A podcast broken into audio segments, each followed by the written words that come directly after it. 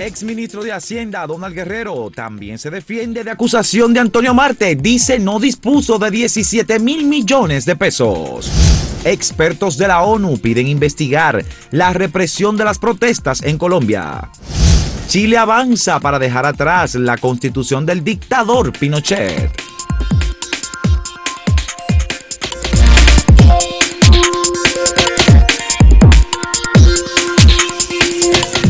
Como era de esperarse, eh, ante la acusación que hizo el senador y, también transportista Antonio Marte contra exfuncionarios del pasado gobierno, entre ellos eh, Gustavo Montalvo y el ex ministro de Hacienda Donald Guerrero, sobre el supuesto uso irregular de 17 mil millones de pesos eh, primero Montalvo salió rechazando la acusación y ahora Donald Guerrero.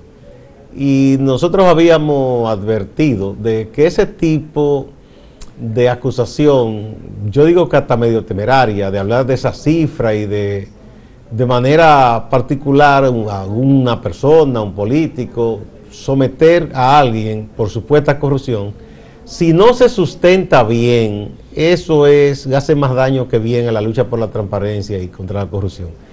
Recordemos el caso del senador Félix Bautista, que hubo uno que otro grupo de ciudadanos que se constituyeron eh, en parte interesada y lo sometieron. Como no se sustentó bien, lo que pasó fue que ese caso, el entonces mm, procurador anticorrupción, Otoniel Bonilla lo archivó, o diciendo que no estaba bien sustentado, y, ante el fallo de un tribunal que no le dio curso, lo archivó.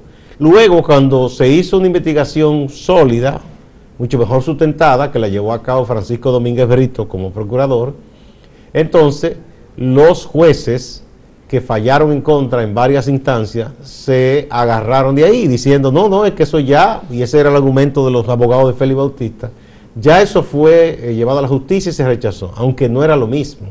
Al final, Domínguez Brito no apeló y dio una explicación rarísima de que no apelar es otra forma de luchar contra la corrupción, que estamos esperando la explicación porque eso no se entiende.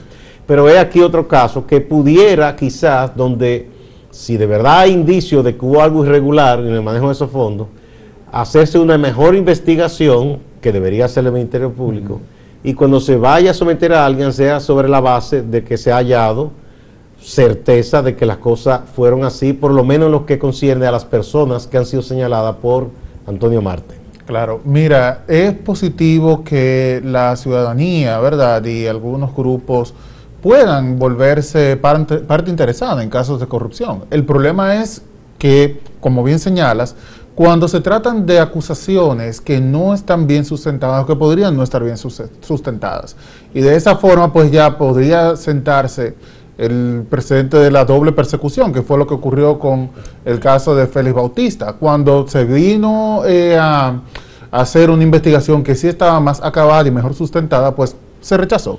Porque ya, aunque como bien dices, no se trataba del mismo caso, sí se entendía que había aspectos que compartía la nueva, eh, la nueva investigación que realizaba el Ministerio Público, encabezada por Domínguez Brito, y por ende no podía llevarse a cabo este proceso.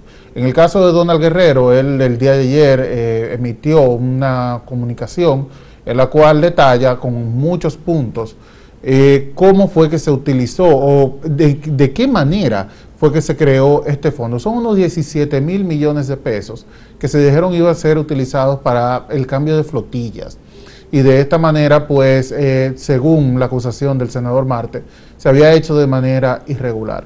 Claro, es una acusación que de todas maneras el Ministerio Público debería darle curso, investigar y determinar si se trata de un acto irregular que hubo durante la gestión pasada o si se trata de una interpretación equivocada que ha hecho Antonio Marte junto con otras personas que presentaron esta acusación. Y en el caso de que se hallen elementos que indiquen que pudo haber un ilícito, determinar si esas personas que señalan Antonio Mata fueron las responsables. Exacto. O sea, pues que a mí, por ejemplo, me resulta bastante extraño que se mencione a Gustavo Montalvo, cuando yo entiendo que desde el cargo que él ocupaba, no manejaba directamente estos fondos. O sea, a mí me resulta un poco raro, ¿no?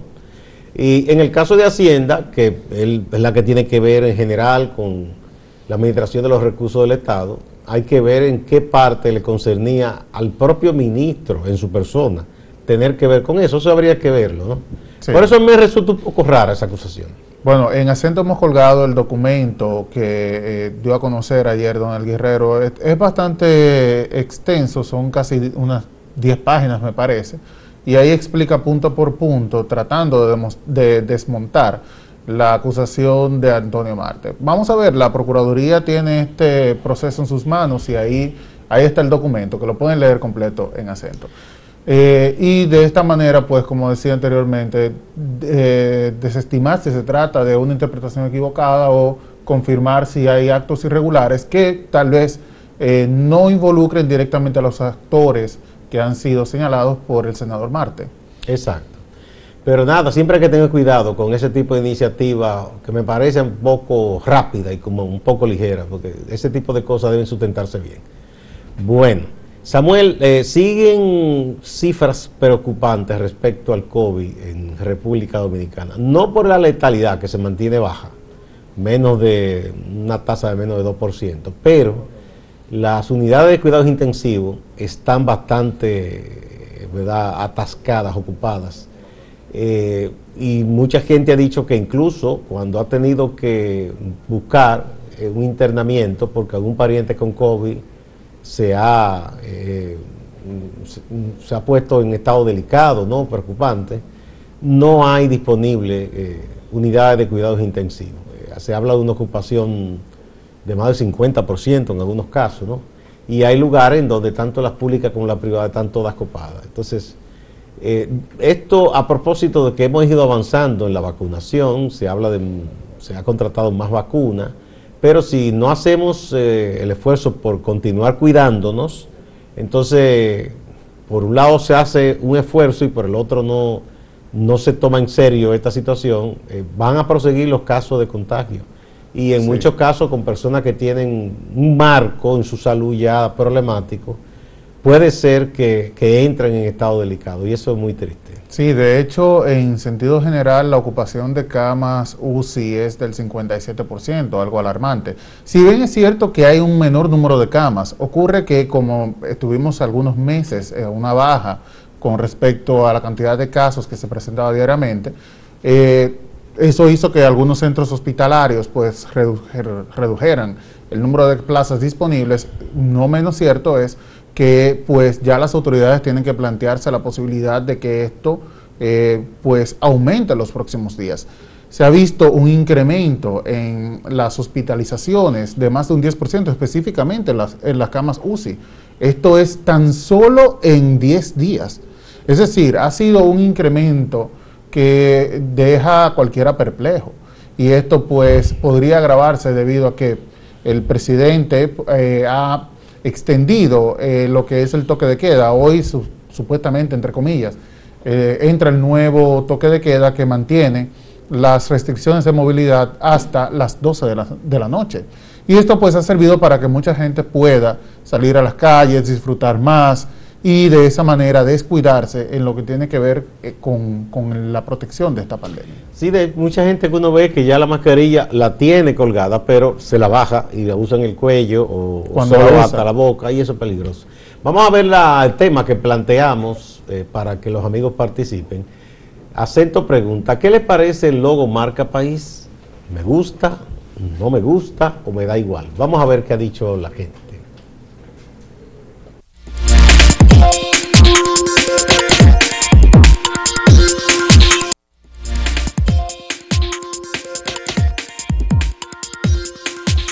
Bueno, sigue bastante caliente el tema de Colombia y las protestas que se están llevando a cabo en este hermano país debido a que pues se intentó pasar una reforma eh, económica importante que no causó muy buena aceptación en los ciudadanos de este pueblo.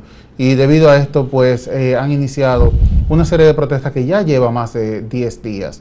Y en este caso eh, expertos han pedido al, a la, han pedido que se revise la represión que se está llevando a cabo en contra de las personas que están protestando en Colombia.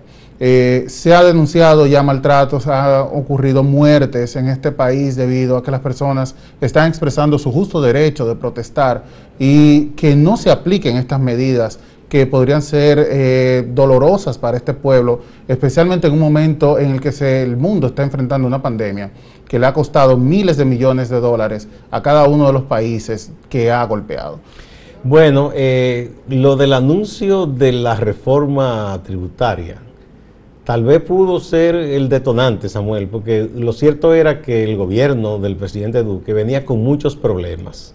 Ese gobierno eh, llegó y generó grandes expectativas y esas expectativas no se han cumplido. Y en medio de eso viene esta crisis del cierre de la economía que afectó a todo el mundo por la pandemia. Entonces, eh, parece que el, gobierno no ha empatado con las necesidades de la gente en Colombia. Los colombianos incluso rara vez no son muy dados así a protestar. Se ve que estaban hastiados ya. Pero la respuesta tan desproporcionada que ha dado el gobierno, o sea, masacrando a la gente en la calle, eso no, tiene sentido. Es una situación, entonces, eh, por otro lado, el expresidente Uribe, que parece que este señor es un títere de él, digo yo, porque es el que habla y ha aparecido en las redes y justificando eso. Entonces, y hay un argumento tan baladí, tan barato, que lo hacen, lo eh, echan mano todos los gobiernos, y en eso son iguales los de izquierda y de derecha. Desde que hay una situación de protesta, dicen que es una, que lo que quieren es tumbar el gobierno, que son pagos por fuerzas internacionales de un plan para derribarlo. O que se trata de la oposición. O, exacto, de la oposición y supuestamente ayudada por una conjura internacional, el mismo libreto que le cambian el nombre del país y el tiempo. Entonces, eh, ha habido realmente eh, personas que dan seguimiento al tema de derechos humanos dentro y fuera de Colombia y algunos eh, organismos de la ONU que, que, tienen que ver con derechos humanos y la propia Corte Interamericana de los Derechos Humanos que ha dicho, señores, esto es de cuidado, y que eso que está pasando ahí no es aceptable, ¿no? Eh, También lo ha dicho la OEA. La OEA, es rara vez, ¿verdad? hasta, la OEA, que no tiene, mucha, no tiene mucha moral, se ha pronunciado. Y es muy triste lo que está pasando en Colombia y eso no se le puede pasar a Duque ni a nadie, eso hay que sancionarlo y criticarlo, así como se criticó lo de Venezuela, lo de Nicaragua, lo de Chile en su momento, eso no se puede permitir. A propósito de Chile, eh, los chilenos dieron un paso más para ir dejando atrás, eh, que ha sido tortuoso el camino, de enterrar ese legado fatal de esa dictadura tan sangrienta de Augusto Pinochet. Y después de las, los reclamos que se vivieron el año pasado, se ha logrado que se votara para una nueva constitución. Y se eligieron los constituyentes. Y, ganaron las fuerzas democráticas y liberales. Sí, mira, es un ejemplo a seguir lo que está ocurriendo en Chile. Primero pasar de una constitución que era completamente eh, represiva, de derecha prácticamente, a tener representantes, porque funciona de la siguiente manera. Ahora se ha votado para que las personas que van a redactar la constitución puedan hacerlo en un plazo de unos nueve meses, con la posibilidad de extenderlo tres meses más. Voy a ir rapidito porque es un poquito complejo y por cosas de tiempo no, no podré abundar demasiado, pero eh, a partir de ahora que probablemente sea redactada esta constitución por, por, integrantes independientes fundamentalmente, es decir, que no pertenecen a ninguna organización política y personas que son conocidas de izquierda, podría darse el paso para que Chile tenga una de las constituciones más liberales que hay en América y lo cual es, excelente. Primero, porque cuenta con la participación directa del pueblo, eligiendo a quienes van a redactarla. Y segundo, porque en el 2022, cuando esté lista la Constitución, los mismos ciudadanos tendrán que votar para elegirla. Para, ratificarla. Exactamente. Eso, eso, es un ejercicio democrático interesante, que no se le imponga a la gente, sino que la gente participe. Exacto. Se tratan de unos comicios bastante interesantes, además, porque se eligieron los alcaldes, los gobernadores y los concejales de eh, gran parte de Chile. O sea, fue una, eh, ha sido un proceso bastante amplio, duró dos días, sábado y domingo. Mira, los procesos abiertos, democráticos, mientras más incluyentes son, a mucha gente no le gusta porque los entiende complicados, porque entiende, ah, no, que esos son complicados. pero las democracias no son fáciles. No, no, pero que hay gente que entiende que lo mejor es un sujeto que diga, no, no, no, eso es el que pongo. Mira cómo hay mucha gente elogiando eso que está ocurriendo en El Salvador y eso va a salir caro. Que una persona se constituya en ley, batuta y constitución y sea que ponga a los legisladores, ponga a los jueces. Eso es muy peligroso. Igual en México se están dando unos pasos que están preocupando. Porque un presidente que llegó como López Obrador con grandes expectativas, parece que quiere hacerse con una cuota de poder demasiado amplia. Y eso no es bueno para un país. El presidente es presidente, pero los poderes deben ser independientes del Ejecutivo, los demás poderes. Eh, hay otro caso también que preocupa a nivel internacional, eh, es la matanza que está llevando a cabo el gobierno de Israel en Gaza. Eh, porque no pueden decir que es una guerra.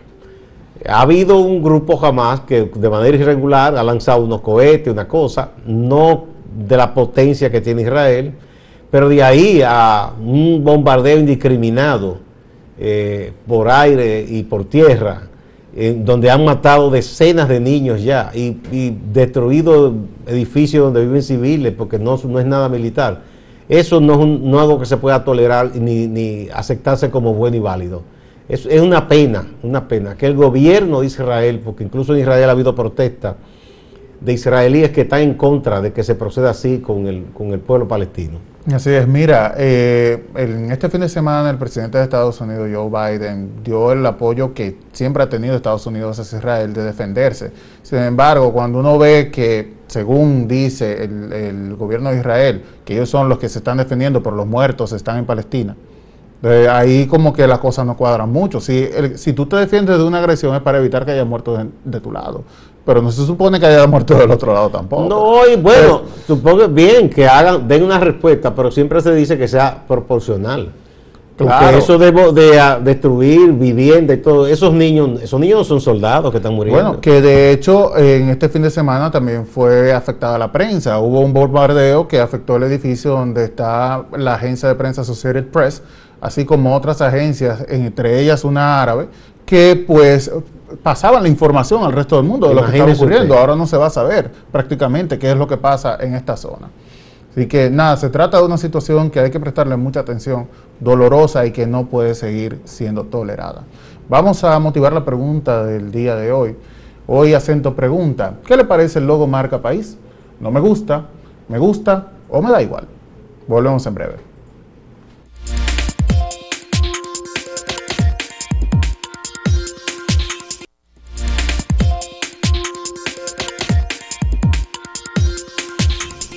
Vamos a ver qué ha dicho la gente ante el tema de hoy. Esto es en acento portal, Samuel. Dice, me gusta el logo marca país 43.17%. No me gusta 34.97%. Y me da igual 21.86%. Eso es en el portal. Esto es en Twitter. El me gusta gana con un 43.6%. No me gusta un 34.1% y me da igual un 22.3%, similar a los resultados del muy parecido, sí. Aquí en YouTube, donde votaron casi 5.000 personas, me gusta 54%. Aquí un poco más elevado el porcentaje de lo que le gusta el logo. Mm, me da igual 25%. Aquí me da igual es eh, mayor que el que dice que no le gusta, que es 21%. Esto es en YouTube. Pues como respuesta dice Giancarlina Cruz, horrible, solamente. Y Luis Castillo dice, mi sobrino de 7 años lo hubiese hecho mejor y más barato, sin tanta publicidad. Pero... Alex Cruz dice, ahorita dicen que costó un dineral eso. Bueno, ahí están los datos de cuánto costó y cómo se hizo el proceso. Dice Ronnie Gómez, a algunos les gustó, a otros no. Sin embargo, este es un logo hecho por una joven talento dominicano y no una empresa extranjera. Por esa razón tiene mi apoyo. Cruz María Reyes Acosta dice, me siento identificada, muy hermoso. Bueno, dice Emelindo Mota Benítez, para descifrar lo que quiere decir este logo, le habrá que buscar un especialista en cuadros abstractos o un especialista en logos abstractos que no sé si existen. bueno, Eh, bastantes críticas, pero en general ha sido positiva la recepción de los marca país. En esas cosas no se complacen a todos. Vamos directamente con Máximo Laureano a la ciudad de Santiago. Gracias, por la conexión. Saludos. Santiago ya tiene un nuevo fiscal. Se trata de Osvaldo Bonilla, quien estaba en esta posición en la provincia de Puerto Plata. Sustituye a Kirsa Milagros Abreu Peña, quien no llegó a calentar sus asientos en las oficinas del Ministerio Público en el Distrito Judicial de Santiago. Kirsa fue posesionada el pasado 30 de abril en sustitución del fiscal titular de Santiago, José Francisco Núñez Ledesma, quien está en un proceso de investigación en relación a presuntas faltas graves. Uno de los sellos de Moca, la provincia Espaillat, son sus terrenos fértiles. Por eso se ha generado un debate en años recientes que tiene que ver con la ocupación de zonas de vocación agrícola donde se levantan grandes proyectos habitacionales. El tema vuelve otra vez a la palestra. Miriam Guzmán, quien es viceministra de Agricultura, hace algunas recomendaciones en torno a este tema. Dios nos ha privilegiado a los mocanos, porque yo soy de aquí, con una de las mejores tierras del mundo. Una sugerencia que tal vez luce un poco romántica, pero que no sea solo el capital y el dinero lo que nos guíe en las inversiones, porque tenemos que pensar en la familia, en el pueblo, en las generaciones futuras y en el mundo entero. Siguieron las juramentaciones de dirigentes del Partido de la Liberación Dominicana y de otras organizaciones que pasaron a la fuerza del pueblo. Quizá la juramentación que más llama la atención es la de Hipólito Martínez, el profesor, periodista y muy ligado a Leonel Fernández Reina. Veamos lo que dice Hipólito luego de su juramentación. De Monterico hasta La Piña, esta noche quedan disueltos prácticamente nueve de diez comités intermedios oficiales que existían de manera orgánica en el viejo partido del danilismo.